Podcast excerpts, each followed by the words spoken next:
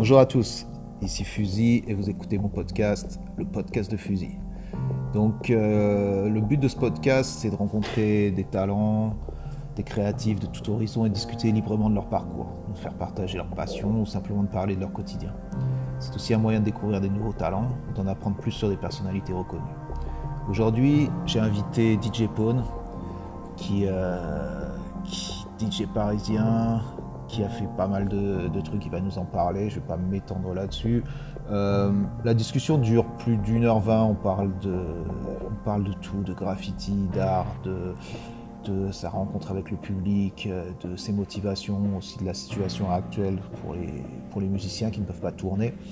Euh, donc je vous invite à bien sûr nous écouter. Si vous êtes sur euh, les plateformes régulières, Spotify, Onshore et compagnie, euh, vous aurez 30 minutes de discussion ou un peu plus. Si vous voulez avoir la discussion entière, plus des bonus vidéo, plus plein d'autres trucs, vous allez sur mon Patreon. Il y a le, lien qui sera en bio. Et là, vous allez pouvoir euh, bénéficier de beaucoup plus euh, d'écoute. Donc, donc, s'il vous plaît, venez vous abonner, suivez, partagez. C'est comme ça qu'on avance et merci beaucoup.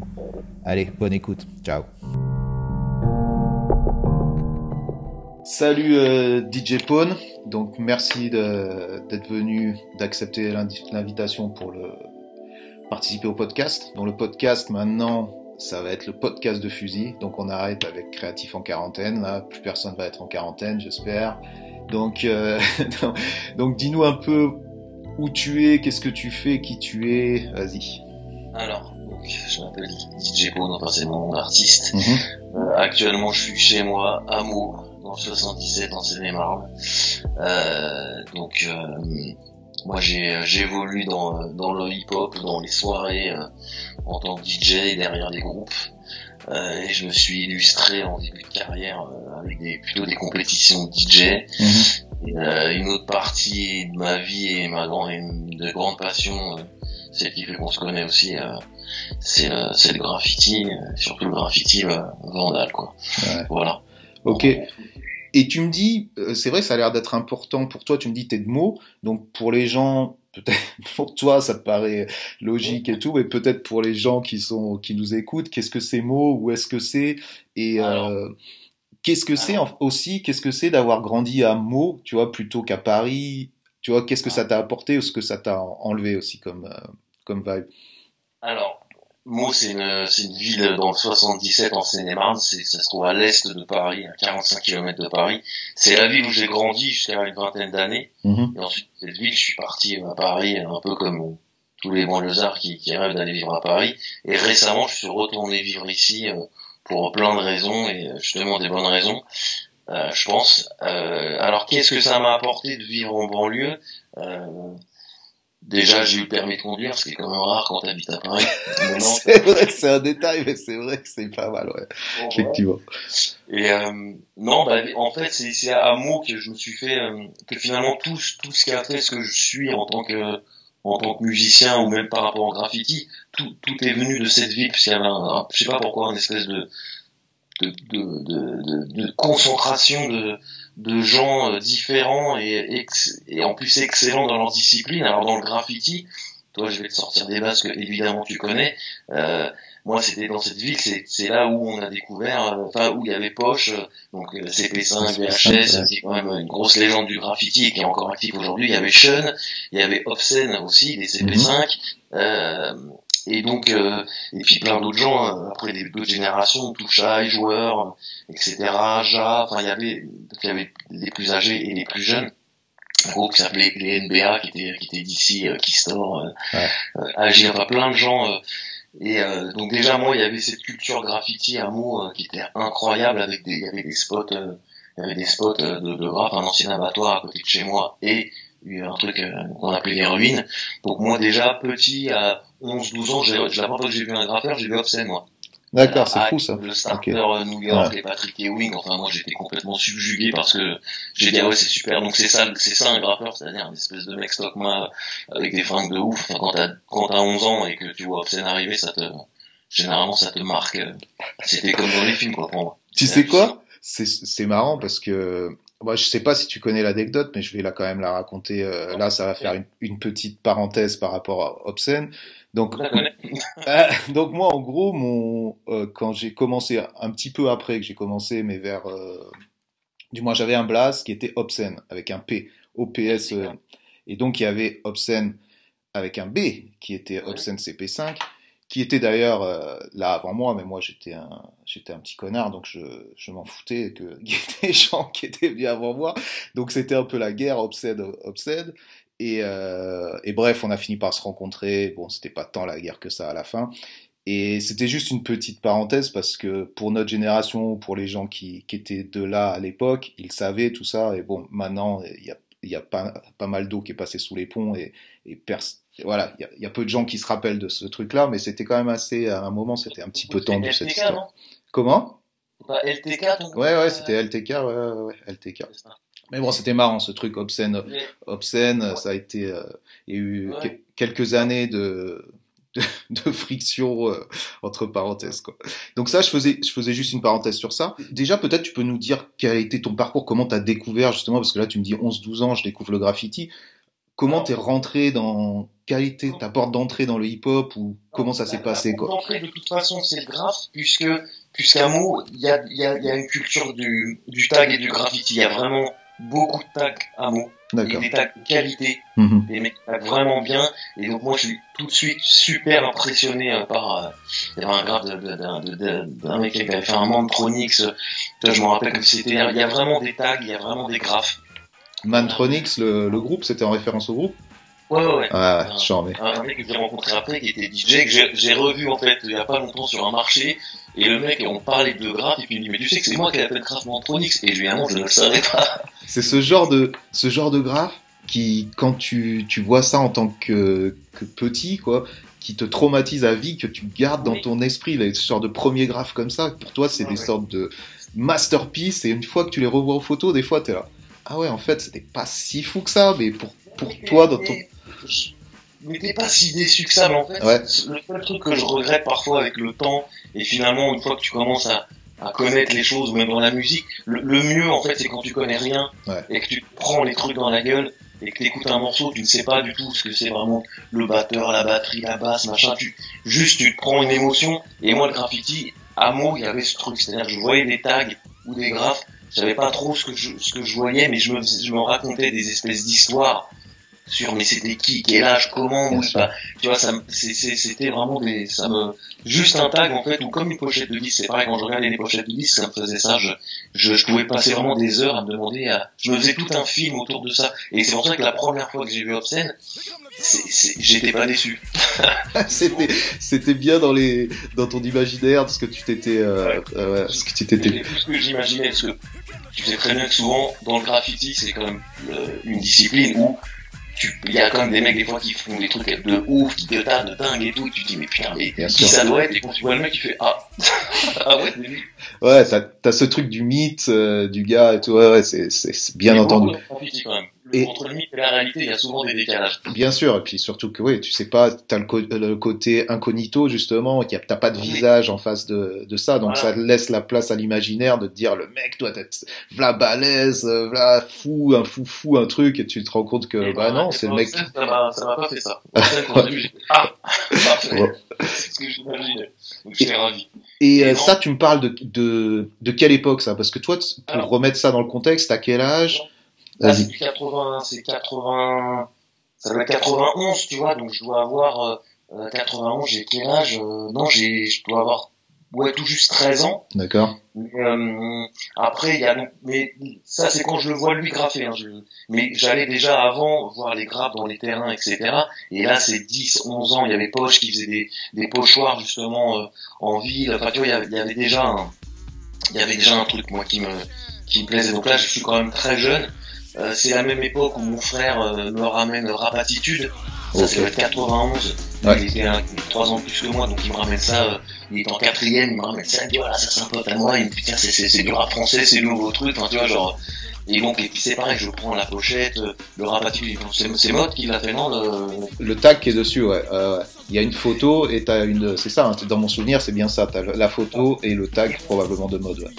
Et donc, c'est Donc ça fait beaucoup pour moi déjà. Ça fait, euh, le rap, hop, c'est donc c'est genre rap NTM, la formule secrète assassin, euh, euh, démocrate, pas démocrate à l'époque, ça s'appelle Alarme. Donc je me prends ça dans la tronche et en même temps il y a, y a, tous ces graphes à mots et tout et puis il y a toutes ces histoires que je commence moi à me construire. En fait, euh, quand j'arrive dans, dans, à l'abattoir, en fait, puisque là-bas c'est un abattoir désaffecté qui est juste à côté de chez moi. Et en fait, moi je vais jouer à, je vais jouer à la, je vais jouer l'aventurier là-bas avec mon frangin, tu vois, à rentrer par par dessus la grille euh, et mhm. essayer d'explorer. On fait un peu les Goonies, sauf qu'il y a des bombes par terre, euh, il y a des graphes et tout. Et moi d'un coup, je commence à me demander mais c'est qu'est-ce que c'est que ces trucs, c'est c'est quoi ces gens-là?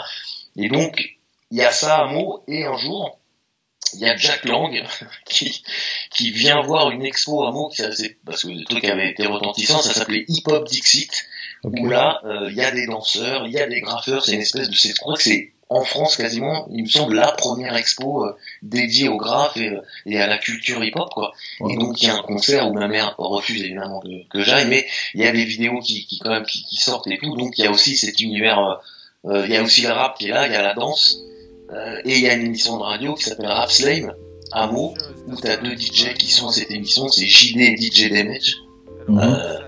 Et donc, et donc, moi, j'écoute cette émission et, et, euh, et c'est tous les vendredis, tous les samedis, les mecs euh, vont à Paris chercher des nouveautés, des fois vont même euh, à New York, et, et c'est là que je mets vraiment le pied dans le dans dans le dans le rap je commence à connaître vraiment des groupes. C'est là où les groupes Funk Cypress Hill, tous ces trucs là, et les mecs commencent aussi, ils scratch aussi à la radio. Donc voilà, c'est tout moi tout m'arrive à peu près en même temps. D'accord et le graffiti, et la musique, et le DJing, parce qu'en fait, c'est Meaux est une petite ville, et en fait, tous ces gens-là sont connectés, puisque l'un des graffeurs que je kiffe, qui sort, va des fois, et rappe aussi, mais va rapper à la radio, ils sont des dédicaces entre graffeurs, et donc il y a des noms qui ressortent et tout, et puis, et puis il y a eu les moments, donc avec Obscene ou où d'un coup, à force d'aller euh, tous les mercredis, tous les samedis, tous les dimanches, il y a bien un moment donné où j'allais tomber sur un mec, et, puis c'est arrivé, et j'ai commencé à, à avoir, à avoir ces mecs en train de graffer, à leur demander si tu veux me faire une dédicace, ou euh, à essayer de taxer les fonds bons, des trucs comme ça. Et puis, euh, et puis voilà, et entre ça et la musique, euh, il, s'est passé euh, voilà, les, les, rencontres et tout. Je, et c'était un peu. Et donc, ce, tu mets les pieds là-dedans par le biais, bon, comme tu viens de nous raconter, mais donc c'est, c'est, tu te prends le hip-hop dans sa globalité, quoi. Et quel est, qu'est-ce qui t'a fait aller dans la direction plutôt de la musique plutôt que de faire de la danse ou faire euh, faire du graffiti directement? Quel, est, quel était le next step quoi en fait une fois que tu t'es pris cette euh, cette bulle de de d'activité ce nouveau monde qu'est le hip hop alors pour la danse ça m'est jamais venu à l'esprit moi non plus c'est bien qu'on arrive à se mettre des limites tu vois comme ça des fois se dire bon ça c'est pas c'est pas ça c'est pas ça un peu comme le fitigra c'est à dire que un jour je vais chez un DJ euh, qui s'appelait DJ Other, je crois que je le mettais avec mon pote Arco, Arco, tu vois, qui est, ce mec qu'on avait vu dans la Massif de craqué, qui avait, qui était sur la compil, etc., qui était mon pote d'enfance et tout. Et euh, je, c'est lui qui m'avait emmené là-bas, je me rappelle plus. Et donc je vais chez un, je vais chez un gars, et le gars, je, je le vois scratcher, déjà je suis complètement halluciné. Ça, et, euh, et un jour, il me dit, bah moi je vais à Paris chercher des disques, et donc je pars à Paris avec lui. Et donc je suis tout jeune, genre hein, 14 ans peut-être, on mhm. part en train et on va au Hall et on va à, Sondricorde, euh, voilà. Je, c'est un peu mon baptême de feu, je vois fouiller dans les bacs, demander aux mecs d'écouter les disques et je me retrouve dans une ambiance qui me parle tout de suite en fait. Et quand je rentre chez moi, je me dis voilà moi je veux faire ça. Mhm. Je, je, veux, je veux faire ça la platine chez lui, les scratchs, aller acheter des disques, parler aux gens.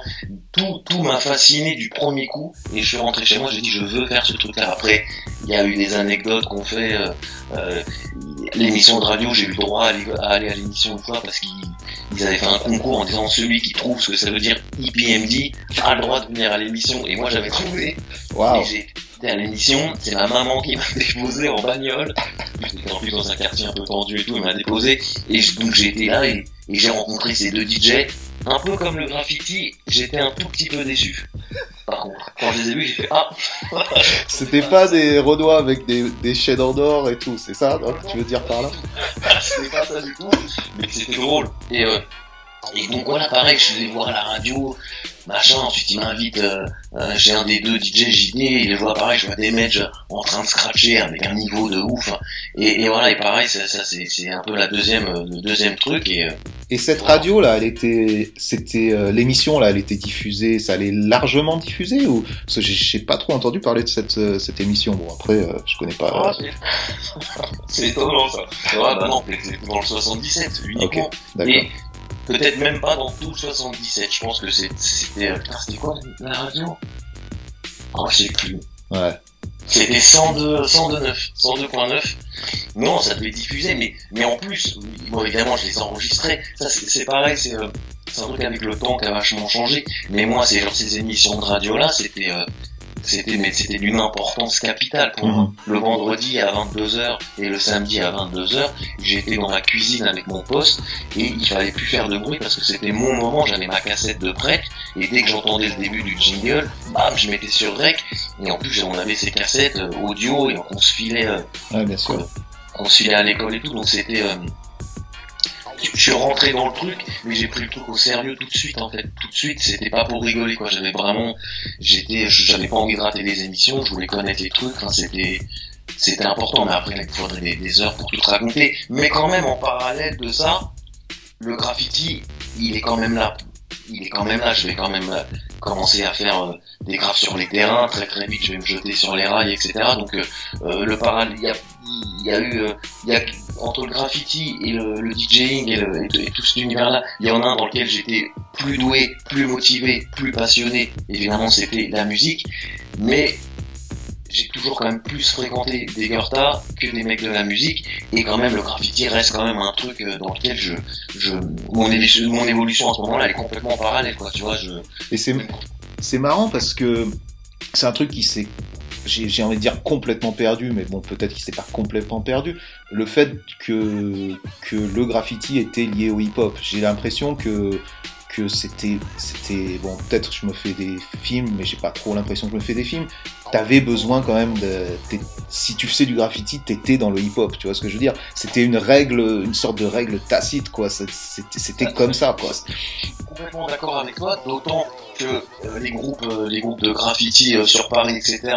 Bon, il y a- ils avaient plus ce truc-là, et en même temps, euh, un mec comme Sin, euh, lui, est- enfin, tu, tu, enfin, il a, il a toujours dit qu'il écoutait, il écoutait Black Sabbath et des trucs comme ça. C'est ça qui est marrant, c'est qu'en fait c'est pas une réalité, c'est pas une réalité Ah. parce que ces mecs-là euh, de New York euh, qui, a- qui commençaient et tout, la plupart de ces mecs-là effectivement n'étaient pas dans le hip-hop. Ça a été une sorte de de truc commercial de mettre de mettre tout ça ensemble pour le pour le vendre, euh, je sais pas, au plus grand nombre. Et, et nous, En tant que Français, ou- plu vas-y, excuse-moi. Dans, dans Wild Style, justement, tu penses que, non, c'est, non, c'est, non, c'est Style tu, tu, tu, tu penses qu'il y a un aspect commercial clairement à essayer C'est de- pas c'est pas Style Wars qui l'a amené. Je pense que c'est plus la musique qui, tu vois, avec Bambata, avec ces trucs-là. Je pense que c'est plus le côté euh, à partir du moment où ils... euh, peut-être je dis des conneries parce que je suis pas un spécialiste, tu vois, de la musique du tout, mais euh, j'ai l'impression que ça a été mêlé justement avec ces trucs de Bambata, tout ce, tout ce type de choses quand ils ont vu qu'il y avait il y avait un en plus de la musique, il y avait un mouvement qui pouvait être vendu derrière. Donc là, je parle de, produ de producteurs, tu vois, je ne parle pas de Bambata en, en soi. Je pense que les producteurs ont vu qu'il y avait un environnement qui, qui se mettait tous ensemble et qu'on pouvait vendre quelque chose qui, était, qui avait plus de structure, tu vois. Parce que quand tu regardes effectivement euh, les graffeurs, tu dis Sin, mais tu peux, tu peux citer tous, tu vois, Ease, tu peux citer plein de gens qui n'étaient pas dans le hip-hop, qui étaient justement, qui écoutaient Black Sabbath, qui avaient les... C'était, c'était pas le hip-hop, quoi. temps, euh, Mais nous, on a acheté en Europe, on a, on a, on s'est, euh, on s'est mis là-dedans avec cet univers hip-hop parce que, parce que ce, ce mix nous, nous plaisait et c'est vrai Ouais. qu'il est, il est énorme le mix. T'as le mix visuel avec le Bronx, avec, euh, avec les trains, c'est, c'est complètement ouf, quoi. Quand t'as un truc comme NTM, bon, quand t'es un jeune de banlieue, de notre génération, parce que t'as quelques années plus que moi, mais on a, on a à peu près quand même, euh, on est essentiellement de la même époque. Mhm. Quand t'as un groupe comme NTM, et NTM sont affiliés euh, à Bando, à, à- enfin en tout cas à, à Motu, euh, à, à, tout, à, tout, à tous ces mecs-là, à, Colt, etc.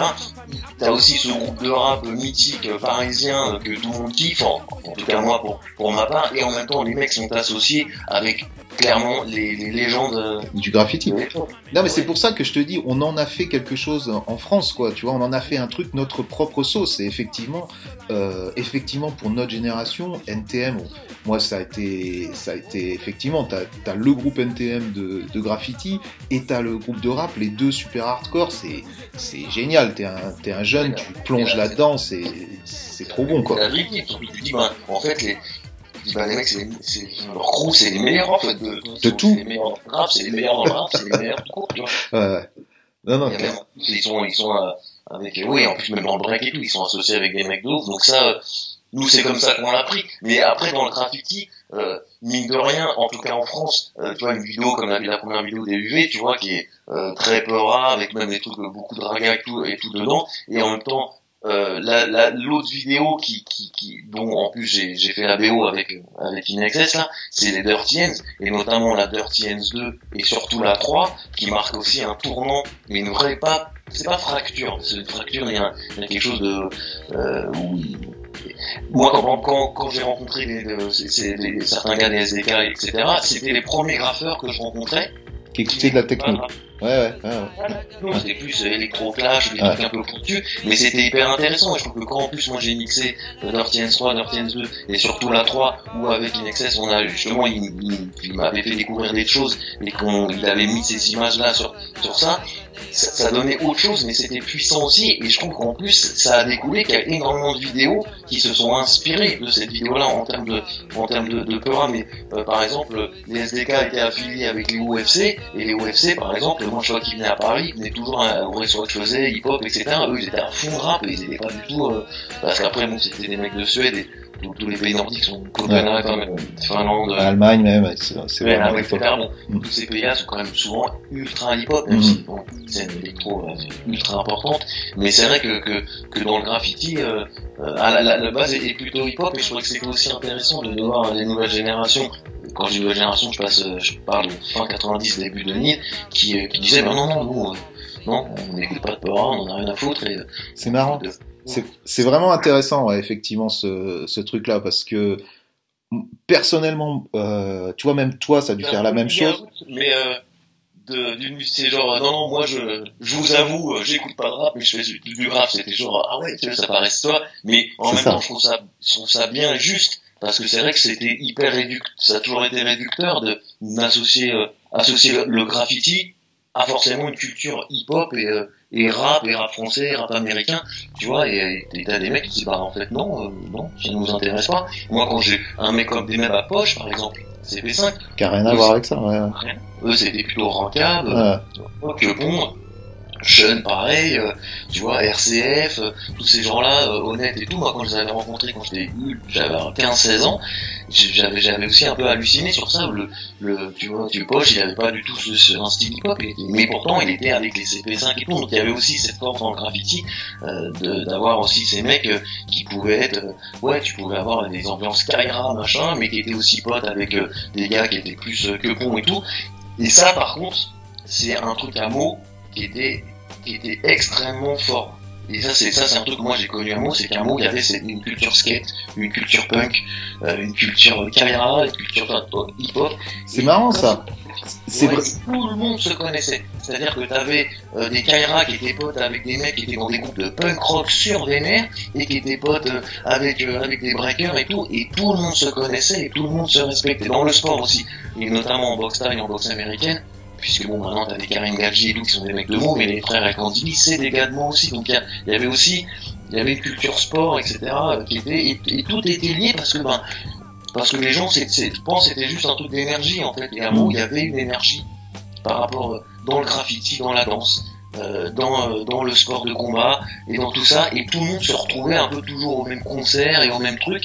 Et il y avait toujours un cousin, un pote, un gars avec qui t'avais été à l'école. Il y avait toujours un truc comme ça. Et, et, euh, et, euh, et, ça marchait, ça marchait super bien. Alors après, évidemment, c'est comme dans toutes les villes, il y a eu des histoires entre entre les gens. Mais justement, poche, genre, une fois j'en avais parlé, je devais être un peu rebou, ça se trouve, mais je disais, mais un jour, faut qu'on fasse un livre sur cette ville.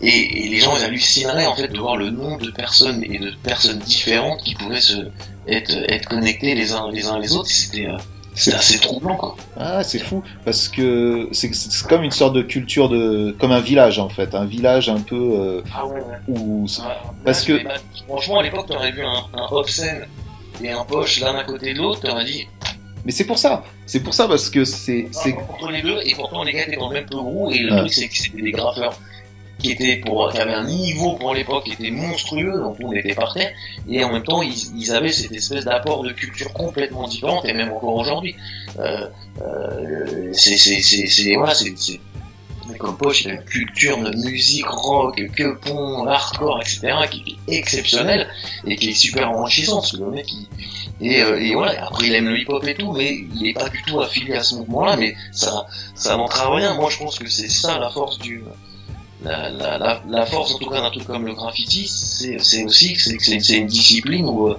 où justement il y a des mecs qui, qui viennent de trop d'horizons différents, alors que nous, quand t'es dans le rap, tu fais du rap, quoi. Mhm. Ouais, mais c'est marrant que tu dises ça parce que c'est effectivement euh, une rareté parce qu'à l'époque, euh, quand je te parlais à l'époque, effectivement 90 même même 95 et tout, c'était c'était moi en tout cas dans mon esprit ce que j'ai pu voir et tout, c'était vraiment où t'étais un dans le hip-hop, et tu faisais du Goethe machin et tout, ou alors t'étais, je te dis n'importe quoi, un quepon ou dans le dans d'autres trucs, mais c'était vraiment euh, compart- compartiment ouais, je sais pas, des compartiments, quoi. tu m'as compris, et ça se mélangeait pas. Ce qui, après, c'est fait, ça s'est mélangé, nanani, mais c'était, c'était pas quelque chose de logique. Et apparemment, ce que tu me dis, toi, très tôt, un mot, Ah ouais. c'était déjà comme ça, quoi. Il y avait un groupe qui s'appelait les VHS, c'était le groupe de Poche. Mhm. Donc, il y avait Poche, il y avait Sean, il y avait euh, un mec s'appelait Agile, est-ce qu'Obscene, ouais, Obscene Kister, ils étaient d'autres. Donc, et, eux déjà, ce- t'avais euh, euh, euh, un Kister, Obscene qui étaient des Renois super hip-hop, euh, Stockman, machin et tout, et t'allais, euh, t'avais un Sean et un, et un Poche qui étaient euh, des mecs euh, plutôt euh, ambiance que pont, euh, euh, style un peu skinhead pour Sean, mais euh, skinhead euh, roots, tu vois, pas, Mhm. pas skinhead nazi, tu, tu m'as compris, tu vois, plutôt Mhm.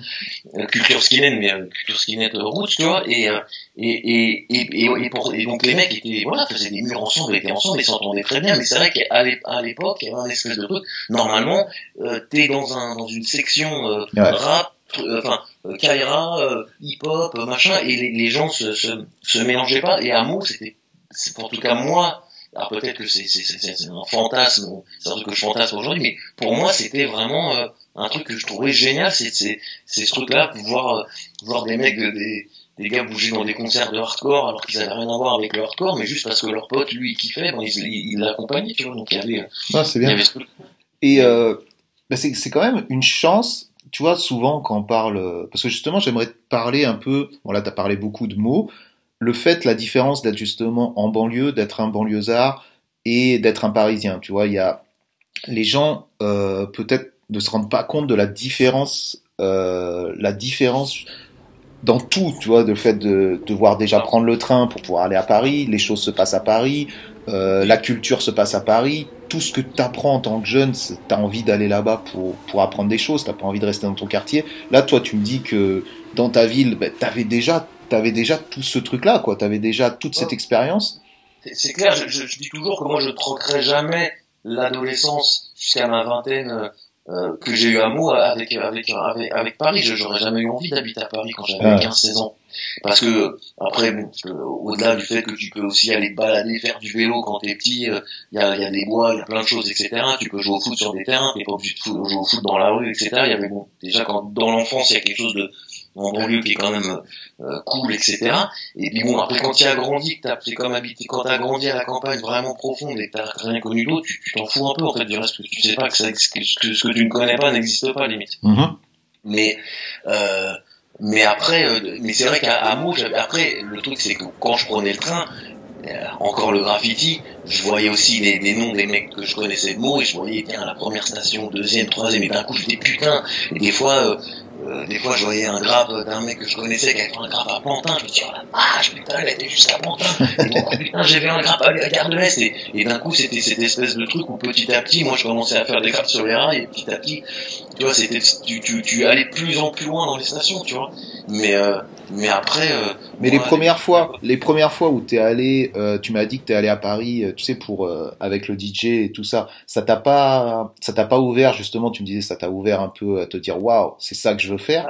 Ouais, mais, mais en fait, ça me disait, c'est ça que je veux faire, mais je me disais, c'est surtout, il faut que je retourne chez moi parce que c'est là que je vais, et en fait, c'est chez mes parents euh, en banlieue que j'avais ma, ma, ma platine, ma table de mixage, etc. Ok. Et les premières compètes que j'ai fait, etc., les premiers championnats, j'étais enfermé chez moi à Meaux. Et c'est pas du tout à Paris. Limite, quand j'ai, quand j'ai habité à Paris, c'est à ce moment-là où j'ai commencé à moins m'entraîner. D'accord. Clairement.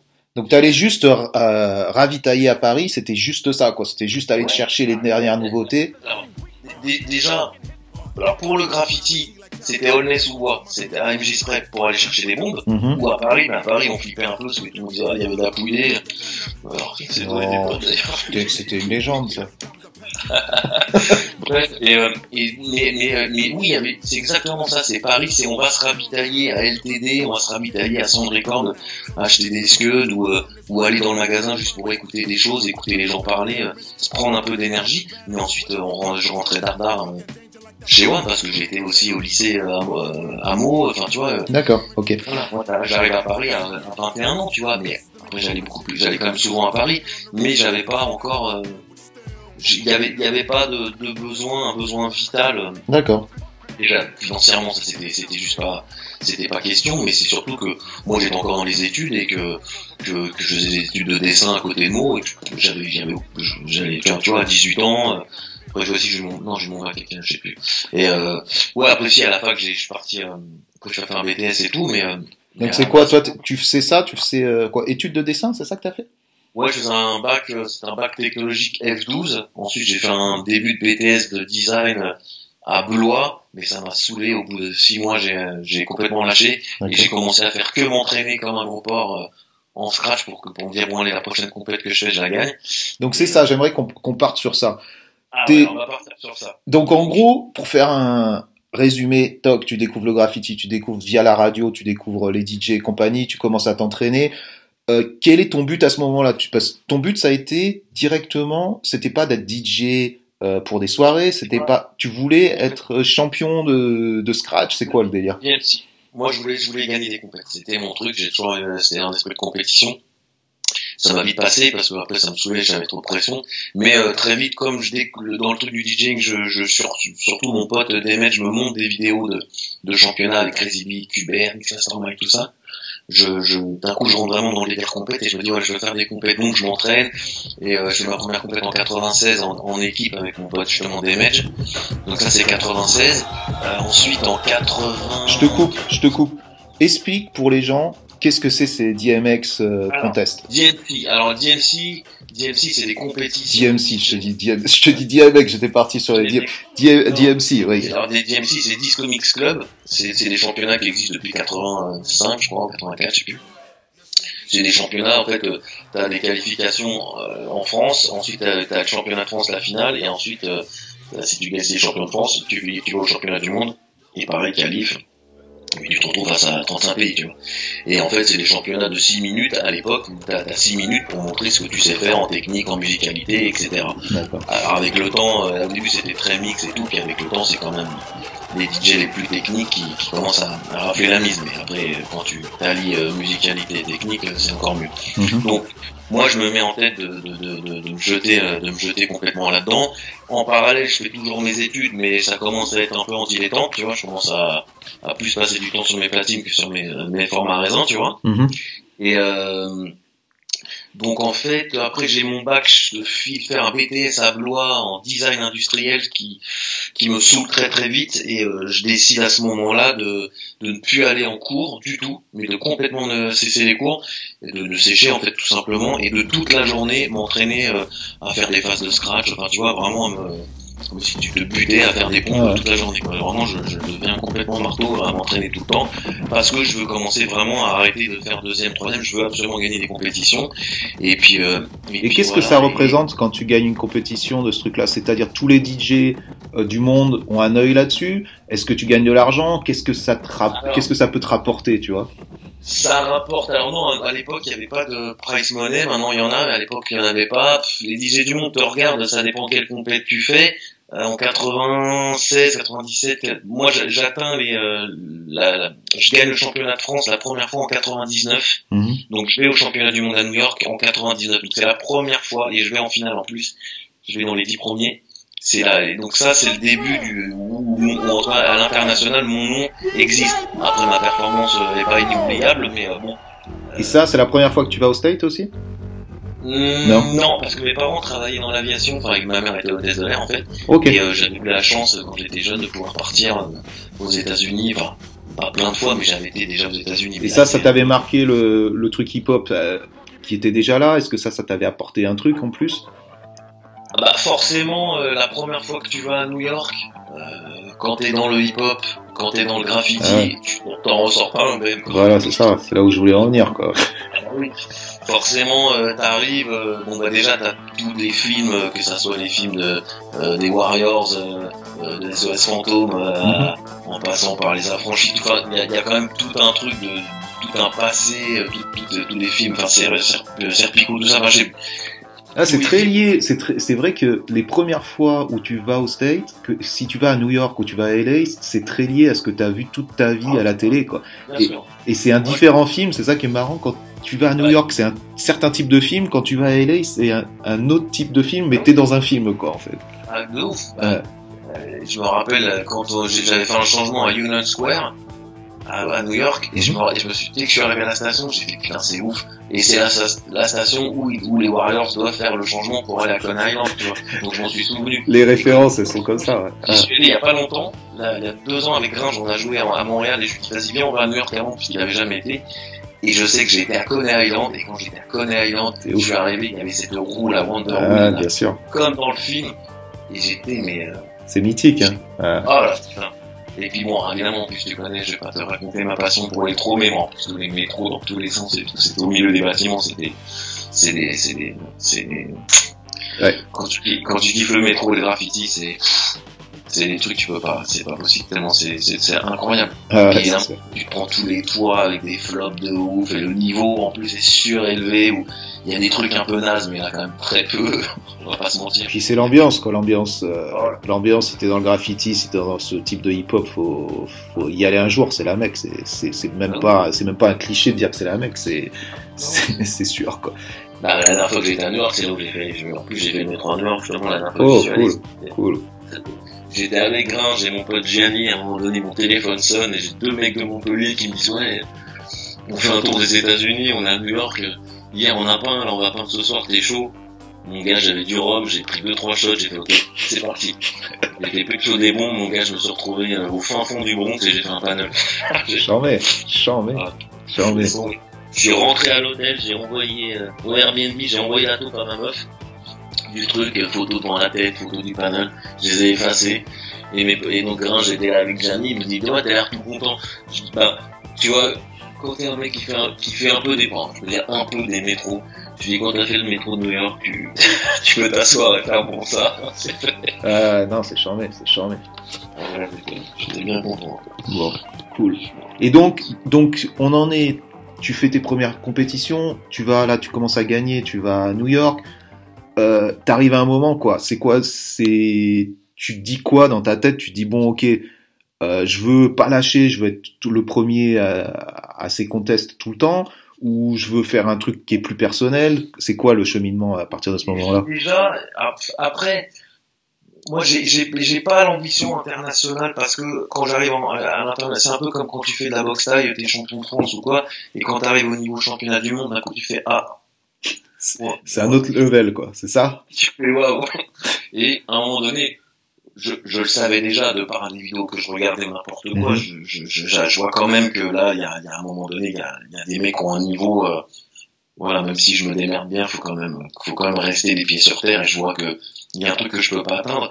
Mais après, euh, l'avantage et je pense le désavantage que j'ai aussi à ce moment-là, c'est que je, moi, je cours plusieurs lièvres à la fois. C'est-à-dire que je suis dans la compète de DJ en 99, mhm. je gagne, mais en 98, j'ai euh, réalisé, euh, j'ai bossé sur euh, la compil Opération Freestyle de Cut Killer. Et donc je, je, suis aussi parti en tournée avec Cut Killer, j'ai rencontré 113, Oxmo, mon DJ Duke, paix à son âme, tu vois. Euh, et, et, donc le truc c'est que je suis là en faire une compétition de DJ et je suis content de la faire, mais en même temps je suis euh, DJ de la Secret Connection parce que je viens de rencontrer Fab sur cette tournée euh, de, de Opération Freestyle. Et puis en même temps je commence à éclater euh, des trains sur la Est et que je commence à être chaud pour monter et faire des métros à Paris. Donc le truc c'est ça, c'est que moi je suis toujours un peu je peux, c'est pas que je peux pas, parce que j'ai l'impression de, de, de, de, de, pas faire trop de choses, mais je, j'ai, euh, ah, tu vois, là, tu es en train de parler à un convaincu, tu vois, c'est exactement ce que je ressens tous les jours de ma vie, euh, c'est-à-dire tu es intéressé par plein de trucs, donc tu veux faire plein de choses, quoi. T'as aucune limite dans que, je, que je les bâcle, mais hmm. je, je me sens pas, euh, je, je, je me sens je me sens à l'aise en fait parce que je me dis bon bah voilà la compète et pourtant je me suis entraîné, hein, j'ai fait ça bien etc. les mecs étaient plus forts que moi ils m'ont battu, donc je continue à m'entraîner, mais en même temps euh, voilà le week-end je commence aussi à faire des tournées avec euh, avec Fab et la Secret Connection et c'est aussi un autre truc euh, où je commence à vraiment faire mes armes sur scène parce que je suis avec une équipe de mecs qui sont qui sont performants et qui m'apprennent aussi tout le métier de la scène qui va aussi faire que je vais aussi réaliser le show avec NTM euh, il y a il y a il y a il y a, il y a deux ans donc ça c'est euh, c'est quasiment 20 ans après tu vois mais euh, ce que j'apprends dans cette fin d'année 90 avec la Skype Connexion c'est aussi les prémices de de ce que je vais je vais adorer faire c'est-à-dire monter des shows et faire des tournées avec des groupes qui vont me servir pour Casseur Flotteur, pour Grinch, pour Zwinkels, pour Triptyque, et puis pour bah, tu vois. Là, justement, tu vois, par rapport à ça, J'aimerais que tu me parles du moment, parce que là, tu, ok, t'es sur scène et tout, je voudrais que tu me parles du moment où t'es à la maison en train de t'entraîner, et que le, quand tu passes le seuil de dire, ok, maintenant je suis en face de, je sais pas, 500, 1000, ou je sais pas combien de personnes t'as pu être en face jouer, tu vois. Quelle est cette sensation? Quelle a été la première fois où justement t'as joué devant des gens, tu vois, où t'as mixé devant des gens? Euh, quelle est cette adrénaline, ce truc, qu'est-ce que ça t'apporte ça? Alors, en fait, ça dépend ce que, ce que tu fais. Mhm. Donc c'est en fait c'est là où j'ai où j'ai eu de la chance, c'est que j'ai su euh, où je me sentais à l'aise. C'est pour ça que je dis j'étais persuadé que j'adorais les compétitions, mais les compétitions je détestais ça en fait parce que chez moi je m'entraînais, je faisais je passais mon show carré, j'étais dedans, il n'y avait pas de problème. Et dès que j'étais en compète, parce que là on était vraiment dans la compétition, je perdais mes moyens. Voilà, c'est comme ça, je, je tremblais, j'étais j'exécutais pas. Trop de pression quoi ouais, j'étais, je, je, ne gérais pas bien cette pression. Mhm. Mais par contre, quand je faisais des concerts et que je faisais des, je faisais ma petite démo pendant les, les, les concerts, j'étais hyper à l'aise. Ou en tout cas, j'avais moins la pression et, par exemple, ça, je sais que d'un coup, très très vite, avant même de, de parler de grosses scènes ou quoi, j'ai senti que j'étais plus à l'aise euh, sur sur des shows euh, avec des groupes que sur des compétitions. Est-ce que c'était est-ce que c'était justement le fait que quand tu es en compétition, c'est toi la star quelque part, tout le monde a les yeux sur toi. Tandis que quand tu es en train de jouer avec un groupe, quelque part, tu fais partie du groupe, donc tu te... Tu... Bah non, parce que si, si tu... Euh, au moment où de, de, faire parce que à chaque fois comme j'avais ce petit bagage le mec un peu technique mm je faisais toujours ma, mon, mon, ma petite démo donc j'ai pas peur de se barrer de scène mais ça arrive encore aujourd'hui. Tout le monde se barre de scène et tout est focalisé sur moi. Mais je pense que c'est l'enjeu. D'accord. C'est l'enjeu qui l'enjeu de la compète il est pas pareil que l'enjeu de tu fais un concert, t'es pas forcément, es, mais t'es quand même un peu en terrain conquis quand tu remplis une salle. Bien les gens sont pas venus pour un groupe, mmh. donc euh, et mais mais c'est c'est pas moins de pression parce que quand t'es sur scène avec NTM et que t'as t'as 18 000 personnes devant toi ou 50 000 ou 100 000, euh, faut pas que tu te faut pas que tu te rates.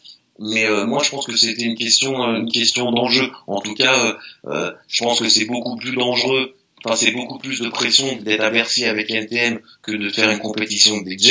Et je peux dire que moi, j'étais beaucoup plus en panique sur une compétition de DJ que sur un live avec NTM. Mais si j'avais pas fait autant de compétitions, je pense que j'aurais pas été capable de gérer la, de gérer aussi. En fait, je gérais pas la pression en compète, mais je devais quand même la gérer un peu, mine de rien.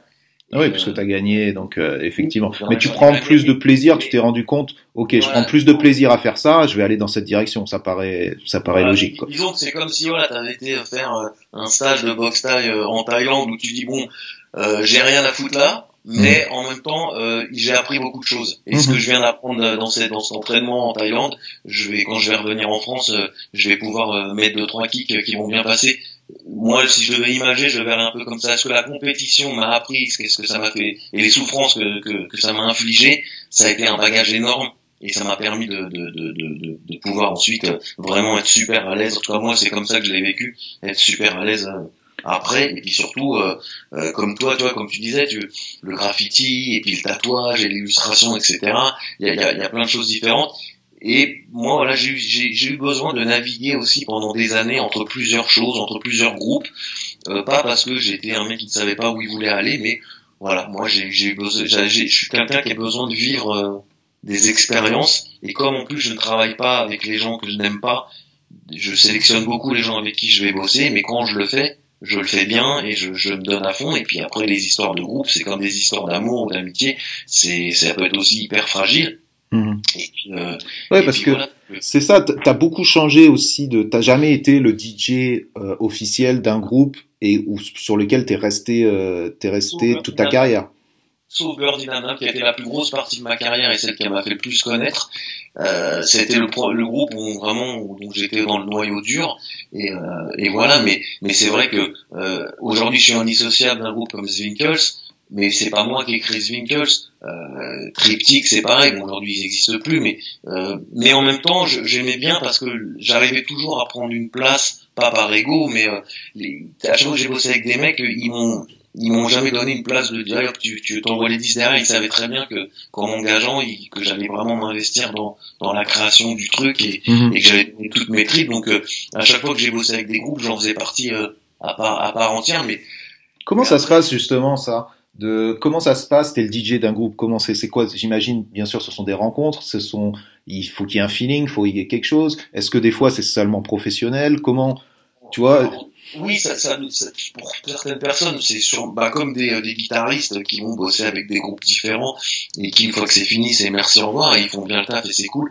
Justement, ce que je, te disais, c'est ça, je suis pas du tout, euh, moi, je bossais, je n'ai bossé qu'avec des groupes, donc j'aimais la musique et qu'avec des groupes avec, avec lesquels je m'entendais euh, au-delà de, des répètes en studio. Moi, j'avais besoin de pouvoir voir les mecs en dehors, aller pouvoir me euh, faire des soirs avec eux, m'amuser, me bourrer la gueule, ce que tu veux. Ça, c'était c'était hyper important. Et tous les groupes avec lesquels j'ai bossé, euh, j'entretiens encore aujourd'hui des euh, des rapports, alors des fois plus éloignés. Euh, avec certains, mais il y a toujours énormément d'amour et de respect quand on quand on quand on se voit et et non non je suis je je j'ai toujours parce que c'est énormément, c'est énormément de rencontres, tout ça. Tu me sors des, des blases, plein, plein de noms et tout, des gens que que, que l'on connaît, qui se et tous ces gens-là, effectivement, c'est il y a des amitiés, il y a des histoires, il y a ah c'est très humain quoi, tout tout. Ah bah, le coup, parce que là je te parle, il y a trois jours, Gérard Bast des Beatles dormait chez moi parce que je bosse sur les scratchs du prochain du prochain album. Euh, bon, euh, le Black Bull de, de, de Triptych on s'envoie quelques petits messages euh, de temps en temps. Voilà, mon pote DJ Duke, là, mon ami qui est, qui est mort euh, la semaine dernière, enfin quelques jours, c'est pareil, c'est lui après lui c'était plus on faisait beaucoup de soirées ensemble bon j'ai croisé Coma de la Secret Connection aux Abbesses il y, a, il y a très peu de temps et donc et en fait ce qui, est bien c'est qu'avec tous ces gens même que ce soit avec euh, NTM ou, quoi c'est dès enfin après NTM c'est très récent mais même des groupes avec qui euh, j'ai pas je, tourne plus depuis longtemps ou quoi euh, dès qu'on se voit, il y a tout de suite ce truc, euh, on a pas besoin de, se dire, ah, tu te rappelles, c'était cool. On le sait que c'était cool et on, le sait que c'était mortel. C'est, euh, j'ai jamais eu l'impression d'avoir été DJ de plusieurs groupes. J'ai vraiment l'impression d'avoir euh, intégré des, euh, intégré des groupes, en tout cas d'avoir, d'avoir vécu des histoires hyper fortes hmm. avec des gens et, et mais et, et là, si tu vois, c'est un peu réducteur de dire ça, mais quelles ont été, quelle a été l'expérience la plus marquante, tu vois, de, pour le moment de ta carrière, qui, qui continue de toute façon, mais est-ce que tu as un moment où tu as envie de dire, voilà, ce truc-là, ça, ça m'a, ça a été déclencheur, ou alors ça m'a mis les frissons comme jamais ça m'a mis. Quel était le moment, tu vois, dont tu aimerais parler? hum, Alors j'ai la chance de pouvoir te dire que j'en ai, ben, pour le coup, je pense que des grands moments, euh, j'ai eu la chance d'en vivre avec tous les groupes avec mhm. qui j'ai tourné. Et euh, j'en ai vécu aussi avec les groupes euh, que j'ai accompagnés. Justice, une fois, m'ont demandé de faire la première partie avec mon pote Diviello.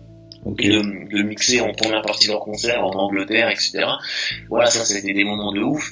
Mais avec Birdie Nam Nam, je sais pas. Parce que parce que c'est vrai, tu vois, quand t'es, euh, moi je suis je suis pas dans la musique, tu vois, je, moi j'écoute de la musique, j'étais, voilà, j'ai écouté depuis longtemps et tout, mais je suis pas, je me considère pas du tout comme un spécialiste ou quoi que ce soit. Et je me dis, tu vois, dans cette espèce de d'idée euh, préconçue ou je sais pas euh, de ce qu'est la musique, je me dis, ce moment où tu es en face de 10 000 personnes, 20 000, 100 000 personnes, tu es seul quelque part, ça doit être une, une montée qui est, qui est, incomparable, quoi. Ça doit être vraiment quelque chose de puissant, quoi. Donc, euh... ouais. et, et, alors, il y a, y a un... Moi, je pense que c'est vraiment pas la, la, la, quantité de personnes qui fait la puissance du truc. Parce que par exemple avec Birdie Nam Nam, je sais qu'une fois on a fait un concert à la Poudrière, c'est une salle à Belfort, c'est 200 personnes je crois, c'est tout petit. Et je me rappelle de ce concert parce qu'il y avait une, il y avait une énergie dans la salle de ouf. Il y a une autre salle à Amiens qui s'appelle la Lune des Pirates. C'est minuscule. Et ça, c'est pareil. Je sais, putain, avec qui Je crois que c'était avec Birdie encore. Voilà. Et j'ai, alors évidemment, euh, Eurogame de Belfort avec Birdie Nam Nam, bon, c'est 25 000, je crois, ou 30 000 la scène une. En plus, à cette époque-là, on est, euh, ultra chaud, on est ultra sûr de nous, euh, on sait qu'on a un show de bâtard, mais en même temps, euh, c'est euh, six mois de répète, euh, 10 heures par jour, tu vois, le show est pas tombé du ciel. Ouais. Donc on, on est mais on est arrogant de ouf, on est trop énervé. Mais bon, c'est ce qui c'est aussi ça, hein, quand à un moment donné tu fais des concerts, c'est c'est comme de la baston, quoi. Tu, voilà, la, la bonne arrogance, hein, bien sûr pas. Voilà. Bon, bon, T'amènes ton énergie et tu la confrontes, euh, tu la confrontes au public et il faut que le public derrière, euh, voilà. ça marche, quoi. Tu viens pas pour regarder tes pompes, tu dis vas-y, mmh, on va lever la tête et puis on va y aller là.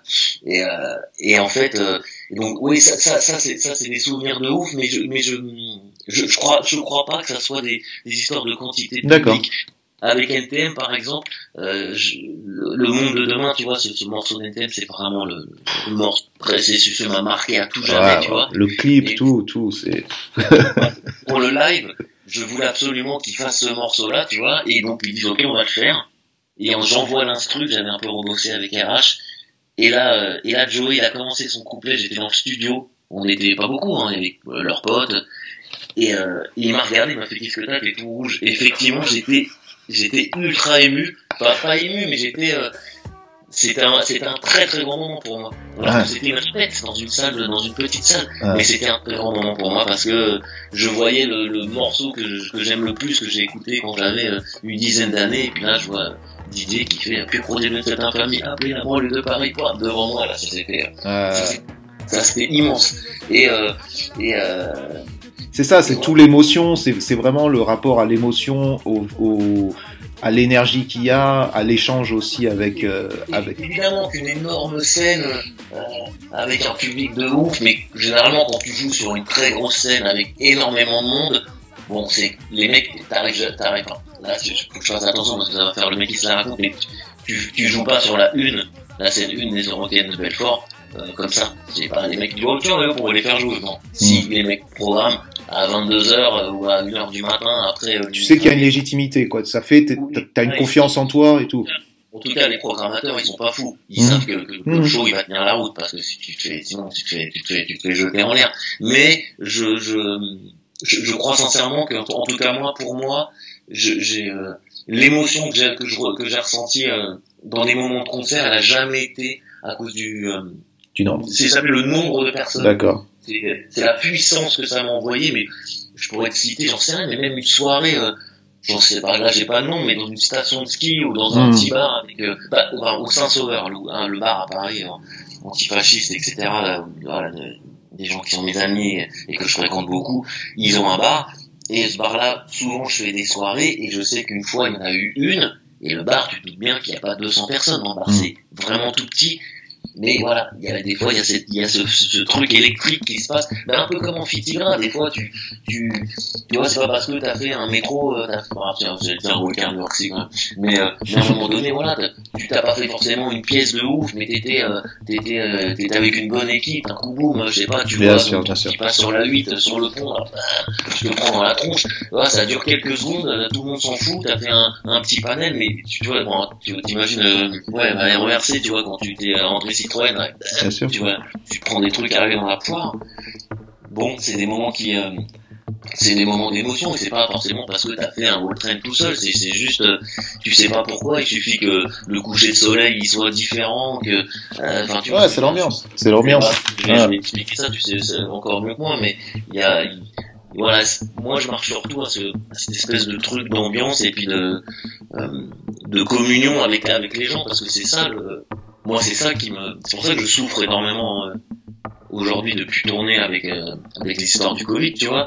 Parce que parce que moi le c'est pas mon ego en fait surdimensionné genre ah, regardez putain je, je vous mets le feu je suis le meilleur. C'est absolument pas ça qui me touche. C'est euh, je vais te donner tout ce que j'ai dans, dans le cœur et puis euh, et quand tu vois la réponse des gens et d'un coup t'as un espèce d'aller-retour qui se passe genre tout le monde est content et, et ça fait un espèce de bon, ça fait un peu bab- babos de dire ça. Non, mais c'est c'est sincère et c'est effectivement ce que j'imagine en tant que spectateur, tu vois, de ce genre d'activité. C'est effectivement ça, l'échange, à l'échange avec ton public, la reconnaissance aussi de, de de ton travail, parce que si les mecs dansent, si les mecs se, bien sûr Mm. bien sûr si tu lâches un morceau euh, et qu'au bout de deux notes t'as toutes les mains qui se lèvent en l'air ah, tu sais, que- tu sais que tu fais ton boulot, quoi.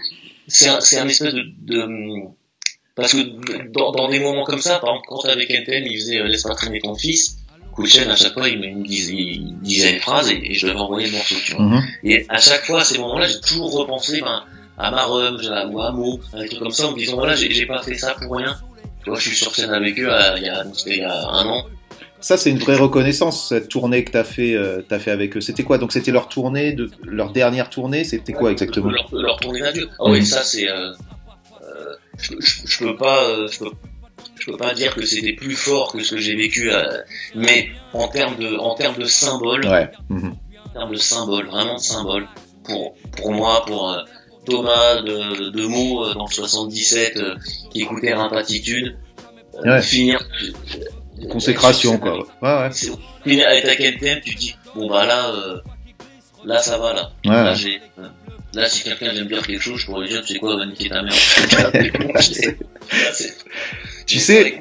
Ouais, non, mais je, je suis, ouais, je comprends parfaitement, je comprends parfaitement ça. Faut- faut- tu vois, ça serait euh, la fausse. Euh, tu vois, te dire oui, non, non. C'est- forcé quand même. hein. Il y a un moment donné, les gars, c'est tes potes, tu travailles avec eux. Mais il y a, y a ce moment où tu dis, bon là, je suis quand même. euh, je suis quand même sur sur scène avec eux. Ça a duré combien de temps cette tournée? Deux ans, tu vois. a- Deux ans. Ah ouais, ok, ok. ça inverti avec eux, mais après, comme moi je suis de banlieue parisienne, ça fait NTM, mais je pense que si t'es un, bon, eux ils l'ont pas fait, mais euh, s'il y a un, un DJ euh, de Marseille à l'ancienne, euh, un petit gamin euh, des quartiers nord, il se retrouve, euh, bon, je sais pas des quartiers nord de Marseille ou des quartiers nord de Ouais, Paris, mais on a, on a le, scène avec Ayam, bon, bien sûr. euh, voilà, même si, comme je te disais, je me suis pas retrouvé euh, DJ de NTM par hasard, ils se sont pas dit, tiens, on va piocher, tiens, bah, tiens, on va prendre lui. Ils savaient très bien que je pouvais apporter quelque chose, et même si j'arrive avec mes 40 piges et mon expérience, il y a un moment donné, bon, je, suis obligé de faire un petit pas en arrière, tu vois, comme si on, parlait de signe tout à l'heure, même si voilà, toi t'as fait tes trucs, on a tous fait nos trucs, bon, t'as un mec comme signe, euh, il dit, bah, je t'emmène faire un podé dans le Bronx, bon, Ouais, non, mais c'est sûr. Mais j'ai, l'image, j'ai l'image, ouais. Et, et, et tu sais, je t'en parlais vite fait, ou je sais plus si je t'en avais parlé. Moi, j'ai été en 92 au premier concert qu'ils ont fait au Zénith. Euh, NTM, hein, on est en train de parler d'NTM.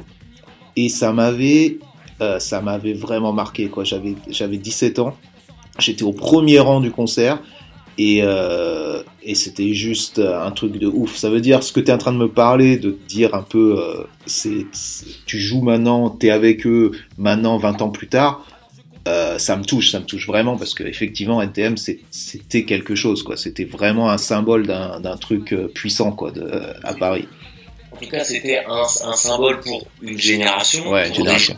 des- évidemment pour d'autres, non, quoique, pour le coup, quand on parlait de, de réunification ou de trucs, moi je trouve qu'NTM avait ce truc que, que ça et précis aussi ont eu.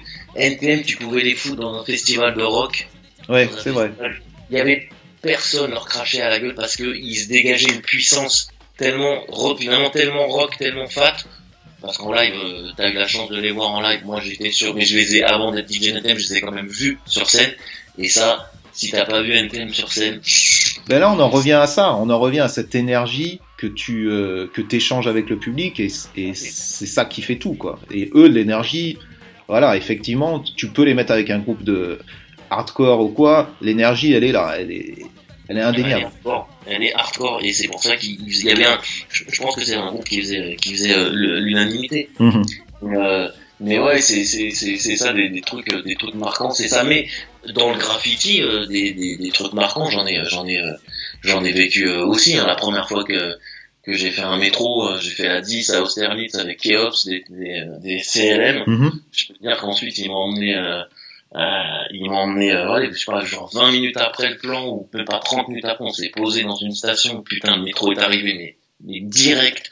Et j'ai vu mon premier métro arriver. Bam des photos et tout. C'était ça c'était ouf. Ouais. ça la 10 c'est tout parfait avec marqué Boulogne Austerlitz au-dessus au-dessus, comme les photos que j'avais vues de Slice et Nasty à l'ancienne et tout. J'étais j'étais refait. Ah c'est sûr. refait. Et, euh, et là maintenant, euh, maintenant là, t'en es où C'est quoi? Tu me dis, c'était une sorte de consécration d'être, pas une sorte, c'était une consécration d'être avec NTM, de participer à leur tournée, Consécration, j'ai toujours l'impression quand tu dis consécration, que ça se termine. Ça, ça se termine. Non. C'était pas, c'était pas là où je voulais aller effectivement. Ouais, Voilà. c'était. Non, non, mais c'est ce que parce que moi, je dis toujours ça. Je dis voilà, c'était un peu ma consécration, mais. euh, Mais non, là, tu là, vas aller plus loin. Ouais, ouais, c'est, c'est là où je veux aller justement à te dire, c'est quoi le next step maintenant? C'est où est-ce que tu vas? Quels sont tes projets? Quels sont ton, tes objectifs? Bon, alors, next step après NTM, bon, faut quand, faut quand même que je trouve un gros truc là. Bah. Pour, euh, merci. euh, Non, mais ça peut être aussi s'épanouir dans quelque chose d'autre. T'as pas besoin d'être dans la surenchère, quoi. C'est, ça peut être quelque chose de plus sûr. personnel. Non, j'ai 600 rigolant. Non, mais le, le- le next step, c'est juste que là, j'ai, j'ai, j'ai fait un, j'ai, j'ai, j'ai fini un, on va dire un nouvel album. Mhm. Mais le problème, c'est que justement, euh, avec les problèmes de, de, de Covid, etc., euh, tout est, euh, tout est bloqué. Mhm. Et, euh, et comme il n'y a pas, de, en fait, comme tous les concerts de tout le monde ont été annulés, même si les concerts reprennent euh, d'ici euh, six mois, un an, ça va être l'embouteillage. En fait, euh, euh, toutes les tournées sont déjà reportées, donc en fait, même si les dates reprennent, euh, mettons en juin prochain, Ok. euh, il y aura plus de place euh, pour pour les autres. Tu vois, tout est décalé. Donc moi, comme euh, Ah ouais, rien n'est annulé. En fait, tout est décalé d'un an. Donc toi, quand tu sors ton truc là, t'es pas un, un an en retard, t'es deux ans en retard en fait. exactement. Waouh. Ouais, ok, c'est chaud. Exactement. Puisque là, par exemple, euh, mon tourneur et euh, la maison de disques, puisque j'ai j'ai enfin signé mon album en licence, euh, m'ont dit voilà, il y a euh, quand même quasiment aucune chance que tu puisses faire une seule date pour défendre ce projet avant 2022. Ça, c'est clair et net. Ouais. Si tu veux, 2022, c'est quand même, c'est pas demain, tu vois. Ouais. Donc, bon, je me dis voilà. Et effectivement, je- j'ai quand même passé du temps dessus et je me suis beaucoup investi dans ce, dans ce projet, comme dans les projets que je fais en règle générale. Et j'ai, et, euh, voilà, moi, je, mon album, c'est pas un, c'est, les albums de DJ Paul sont pas attendus comme un album, euh, on va parler de Justice ou de euh, qui sait des potes à nous, etc. Euh, c'est, moi, moi, il faut que je, il faut que je défende mon disque. Tout le monde a envie de défendre son disque, mais moi, moi, j'ai besoin d'aller sur le terrain, j'ai besoin de faire de la scène, etc. pour, euh, pour, euh, pour alimenter mon truc. Juste la sortie de mon disque, Ouais, je comprends. euh, elle, elle, elle, elle peut pas suffire et j'ai pas envie de me tirer une balle dans le pied. C'est parce que si je le sors, ça va faire un. Si, si personne ça le voit, c'est comme, c'est ça, ouais. Toute cette énergie, tu le sors et en fait, il n'y a pas assez de promotion pour pour que les gens le voient. Ça, tu perds du temps et du et c'est frustrant, On quoi. met un coup de poing et à la fin, bim, tu vois, ton poing il est tout mou et voilà, Ah, c'est exactement ça. C'est genre Ouais. au moment où, au moment de la frappe. euh, Et quelle est la solution alors par rapport à ça? Co- Comment tu vas pouvoir faire ça? Parce que en plus de ça, comment te projeter sur deux ans? Qu'est-ce que tu vas faire pendant ces deux ans? Tu vois ce que je veux dire? Quel... Ouais. alors, ouais, Comment t'arrives à gérer ça un- Alors effectivement, moi, comme je suis euh, comme évidemment depuis des années je tourne tout le temps, que ce soit en DJ set ou avec les, les 6 millions de groupes avec qui j'ai bossé, j'ai tout- j'ai l'habitude de bouger tout le temps, ça. Bon, le parti pris que, enfin là, le truc que j'ai, je me dis bon, là j'ai du temps pour moi. Mhm. Moi, je suis père de famille, j'ai deux enfants, donc déjà, j'essaie de prendre ce côté-là. Je me dis ok, là je tourne quasiment, je tourne plus. D'ailleurs, on se voit pas beaucoup, mais c'est plus du tout. Mais ça me permet de passer des week-ends avec mes gamins, chose qui est quand même qui n'arrive quasiment jamais. Ça, Ouais. clair et. Donc ça déjà c'est une bonne chose. Et je me suis, voilà, le seul truc qui est difficile pour moi, c'est de, moi j'ai besoin de, de d'échéance. Je trouve que quand Bien on me dit voilà c'est bon, t'as au moins 8 mois pour La- laisser, laisser le temps à quelqu'un, c'est c'est il faut de la pression pour pouvoir euh, pour pouvoir créer et tout. Il faut une certaine pression. Hmm. Il faut moi, il faut, voilà, il faut une pression, il faut une échéance. Non pas que je vais rendre le truc la veille, mais moi j'ai voilà. Donc j'essaye déjà de moi de, de, de fixer des, des, des, objectifs et je continue à avancer dans mon projet comme s'il allait sortir euh, au mois d'avril. Donc là je vais entamer les phases de mix.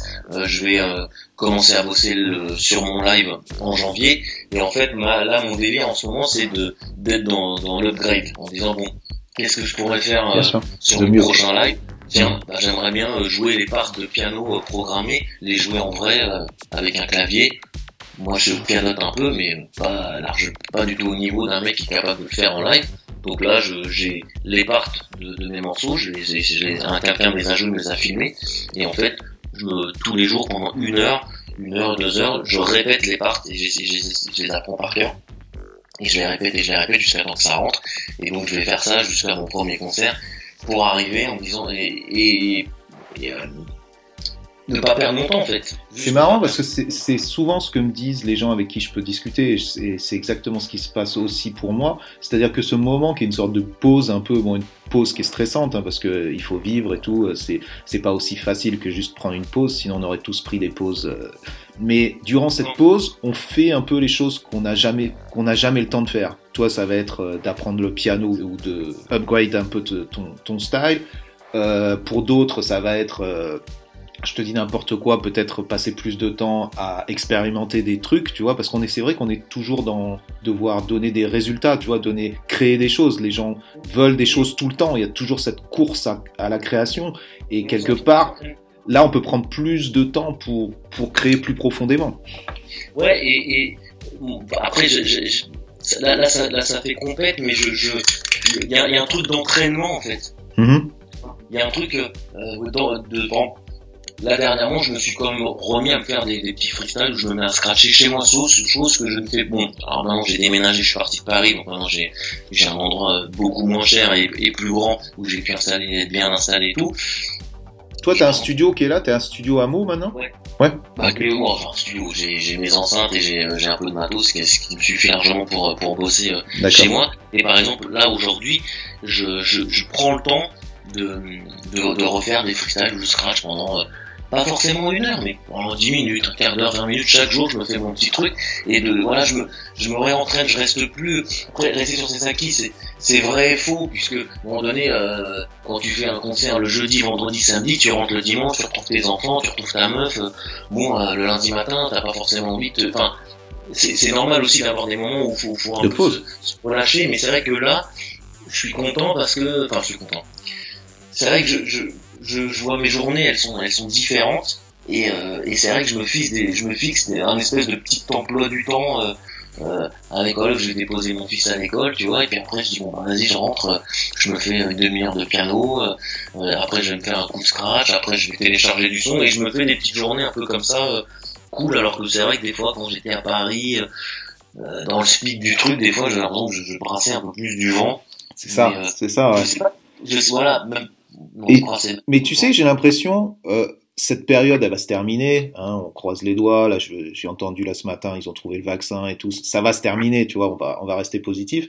Et d'ici quelques mois, un an ou quoi, ça va être intéressant justement de se dire chacun personnellement euh, qu'est-ce que qu'est-ce qu'on a fait de cette période-là Tu vois ce que je veux dire? Qu'est-ce que ça nous a apporté en dehors de, des malheurs qu'il y a eu, du temps entre guillemets perdu Ça a quand même apporté quelque chose, tu vois ça, Une certaine qualité de vie entre gros gros guillemets, une certaine remise en question, une certaine façon de travailler différente peut-être, tu vois on, en parlait je pense tout à l'heure avant qu'on se mette à enregistré.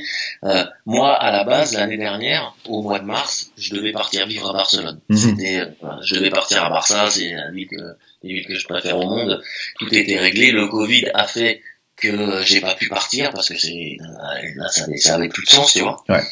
Tout le bordel. Et donc, je suis retourné vivre à Meaux, euh, ce qui aurait pu être il y a quelques années. Euh, J'aurais pu voir ça comme une espèce de d'échec de ouf, ah, ah genre, mais mon gars, la loose, je retourne à moi.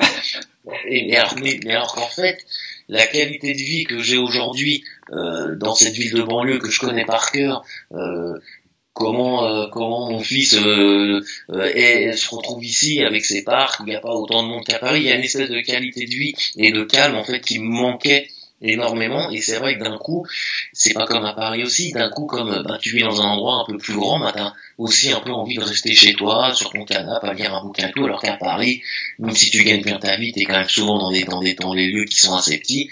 Et t'as euh, forcément envie de t'as plus envie de sortir que quand t'es dans une dans un endroit plus grand.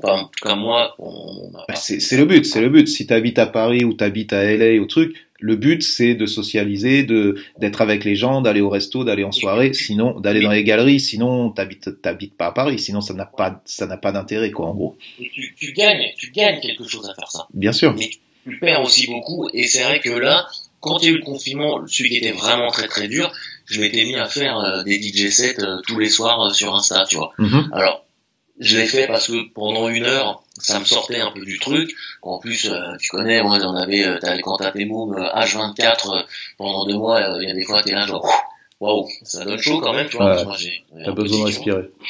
Voilà, et, et c'est vrai que c'était ma, ma, ma, petite soupape. Ça faisait aussi kiffer les gens, ça faisait une petite communauté en disant bon bah tous les soirs il y a la Mix, c'est cool, ça nous fait une heure. Et en même temps, moi techniquement, en fait d'un coup je me remettais à tous les jours mixer une heure et je me disais mais en fait mais je le fais plus depuis des années. Je le fais parce que je fais des soirées, mhm. mais je mixais pas une heure par jour. Je faisais des soirées le vendredi, le samedi, voilà. Mais là, d'un coup, en fait, je mixais lundi, mardi, mercredi, jeudi, vendredi, samedi, et même des fois le dimanche. Et en fait, même techniquement, j'ai sur ma table de mixage, sur plein de choses, j'ai commencé même à réussir à rentrer des tricks ou à, à, à en fait à me à me re-améliorer, enfin à améliorer en fait ma, ma façon de mixer et me, me donner un d'autres d'autres sensations. Donc de toute façon, ça, ça par exemple, ça a été bénéfique. Évidemment, quand je te parle de ça, on oublie la, la difficulté euh, financière, tous les malheurs que là on parle vraiment, on reste dans le dans l'ultra positif. Bien sûr. en tout cas, Mais c'est ça qui est important euh, parce que c'est c'est ça moi que j'ai envie de retenir. Bien entendu, c'est facile de dire ça quand quand euh, moi je te dis c'est facile. Non, c'est pas facile parce que c'est pas facile pour personne. C'est facile pour moi, pour toi, pour tout le monde. Ce n'est pas facile. Mais effectivement, si on peut sortir de toute cette période avec quelque chose de positif, que ça soit Pone, il, s'est amélioré en, en, technique, tout ça, faut, faut le mettre en valeur, faut le mettre en valeur, faut en parler, c'est ça qui nous construit aussi. Euh, même partager euh, plus de temps avec mes enfants. Bien sûr. Euh, euh, en, en, au mois de juillet, par exemple, j'avais au mois de juillet, normalement, je suis jamais là, je suis toujours en tournée, c'est obligé, c'est la tournée, c'est le moment. C'est le moment, quoi. Mm. Et ben, il ce mois de juillet, je suis parti euh, avec ma fille euh, en vacances, on est parti que tous les deux euh, en bagnole, j'ai fait 5000 bornes ou 4000 km avec la voiture. Et en, en, même temps, ce que ça nous a apporté, les gens que j'ai croisés, etc., je sais que de toute façon, ces choses-là, c'est des choses qui, qui, qui, vont résonner de la bonne manière et qui, qui, qui m'ont forcément fait du bien. Donc c'est c'est ça mm-hmm. l'important de, de, de, ce genre de, de moments, c'est de, de que, que, que, ce soit des moments de, de famille, des moments intimes, euh, ou des moments professionnels. Euh, moi, je ne crois pas que j'ai été euh, créatif en quarantaine réellement, mais je crois que j'ai été j'ai tu t'es adapté tu t'es adapté à la quarantaine comme tout le monde et, et, je et je je j'ai surtout je crois que j'ai surtout pris j'ai réussi à reprendre du temps mm-hmm.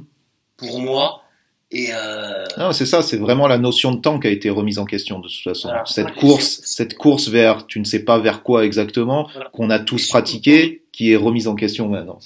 C'est intéressant.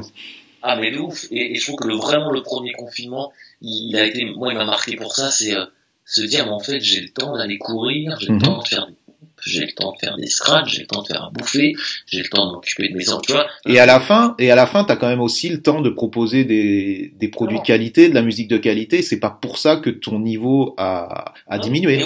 au contraire. Au contraire. Mhm. Au contraire. Au contraire, je, je, me suis, euh, je me suis euh, je me suis repassionné en fait mmh, pendant, euh, je, me, je, me suis repassionné en fait pendant ces périodes-là et puis j'ai réussi à me détacher aussi de certaines choses et effectivement je euh, ne pas tourner normalement pour un mec euh, accro à la scène comme moi ça paraît ça, ça paraissait impossible mais j'ai réussi à me dire bon de toute façon, je vais pas me, laver le cerveau ou me retourner la tête sur des choses, sur en tout cas cette chose que je ne peux pas contrôler de toute façon.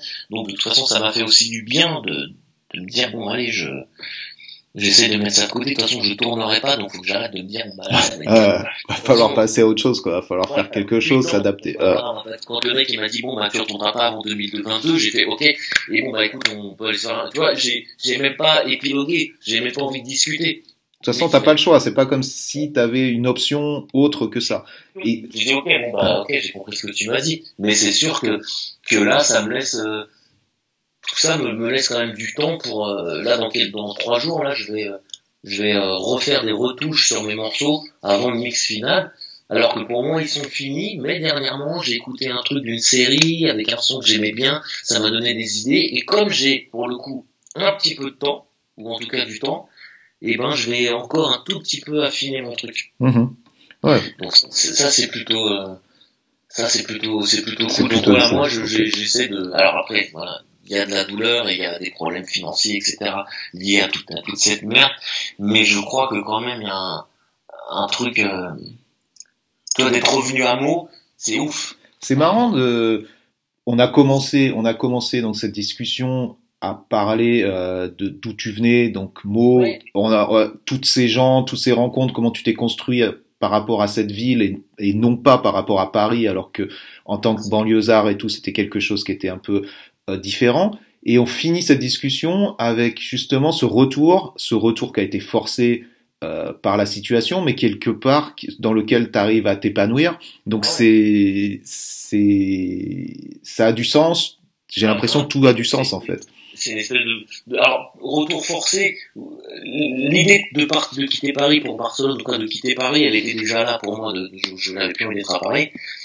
Et euh, après c'est un peu par hasard que j'ai que j'ai que j'ai trouvé un, de quoi de quoi de quoi habiter ici. Mais c'est vrai que que, que, que ouais, c'est une espèce de boucle mhm. trop marrante parce qu'effectivement, bon, je parlais de gravement tronique, c'est à un moment donné le gars qui l'a fait, et j'avais complètement oublié. J'ai dû le savoir, mais j'avais complètement oublié. Je l'ai recroisé euh, tout simplement dans mon marché. Ouais. J'ai acheté un truc et il y, a, y, a un petit bar que j'aime bien. Je vais boire un petit coup là-bas et tout, c'est cool. Et le mec, on discute et je sais plus comment on en arrive à ça, tu vois. Et il me dit, ah putain, tu vois, le graphe anthropique, machin. Je dis, mais c'est toi. Et c'est vrai que c'est marrant, mais après, c'est pas une boucle qui se termine. En non, non, c'est une étape, ouais. Mais c'est la boucle, c'est la boucle pour notre podcast en fait.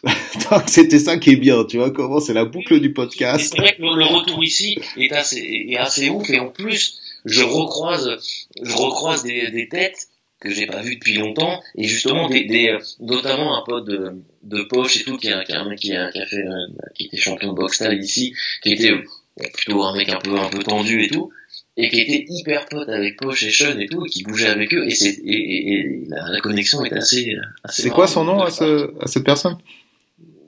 Ouais, il, s'appelle, euh, il s'appelle Eddie. Okay, et je l'ai recroisé tout à l'heure, et enfin non, il y a quelques jours, et, et je, je, trouvais ça. Et ben lui, par exemple, faisait des mecs où ça me fascinait de voir ce gars qui faisait de la boxe style machin, qui était voilà, qui était plutôt un mec hein, super respecté ici, et qui, qui était comme Poche habitait dans des quartiers euh, hameaux ils se connaissaient et puis ils bougeaient avec eux et tout et, et c'était euh, ça vraiment c'était une association improbable et qui marchait trop bien et mm. qui, qui, qui faisait partie des, des, de ce que je te disais des trucs hyper hyper ouf de cette ville quoi. Ok. Bon, écoute, Nepo, je pense qu'on a fait, on a bien avancé là dans la discussion, mais je pense que, tu vois, on est parti, comme je te dis, on a fait une sorte de boucle, euh, euh Meaux, Paris, New York, pour revenir, euh, pour revenir à Meaux je pense vraiment intéressant, euh, parler d'un peu de tout, de la musique, du graffiti, de, de, toutes ces sensations et de cet échange avec, avec le public. Donc merci pour tout ça, merci pour, euh, pour la sincérité et pour ce temps qu'on a pu passer ensemble. Euh, je te dis, euh, je te laisse donc le mot de la fin, comme on, a l'habitude de faire. à toi. Je, je, je, je, te remercie déjà de m'avoir proposé de faire ça, parce que c'est pas secrètement, mais je, je, pense que ça m'a, j'avais au fond, au fond de moi, j'avais quand même envie de le faire un jour ce, ce podcast. Cet exercice. non, plus, on, on s'est rencontrés il y a quand même quelques années. T'as fait une pochette pour moi, t'as fait des tatouages, etc. Donc, euh, et puis on avait toujours des bonnes discussions, donc je, je savais que ça allait être cool. Euh, J'aime bien le côté en fait d'être arrivé à parler que de choses positives par rapport à la situation qu'on vit et de, de voir que toi aussi t'es es dans ce truc-là, que tu, que tu captes ça plutôt que d'être toujours dans les je trouve que dernièrement, j'ai quand même beaucoup souffert de, tu vois, des complotistes et puis des trucs super négatifs et tout. Et, et c'est vrai que des fois, moi, j'arrive avec euh, mon truc un peu positif et j'ai l'impression d'être un peu lourd. Donc, je suis un peu, je suis assez content parce que j'ai l'impression que finalement, ça, c'est pas si insupportable que ça. Ben non, pas du tout, pas du tout. En tout cas, moi, j'ai bien apprécié de faire ça et je, suis dans cette optique-là, justement, pareil que toi. Donc, merci beaucoup, DJ Pone. Pour les gens qui connaissent pas DJ Pone, ben, s'il vous plaît, allez regarder, allez écouter. Euh, l'album va sortir. Vous avez écouté, vous savez euh, les problèmes que qu'il y a. alors peut-être, euh, on sait pas, on va pas lancer de date, mais ça, ça va, ça va être là, ça va être là. Bon, merci à tous. On se voit la semaine prochaine. On s'écoute, on reste connecté et euh, salut DJ Pone. Salut à toi.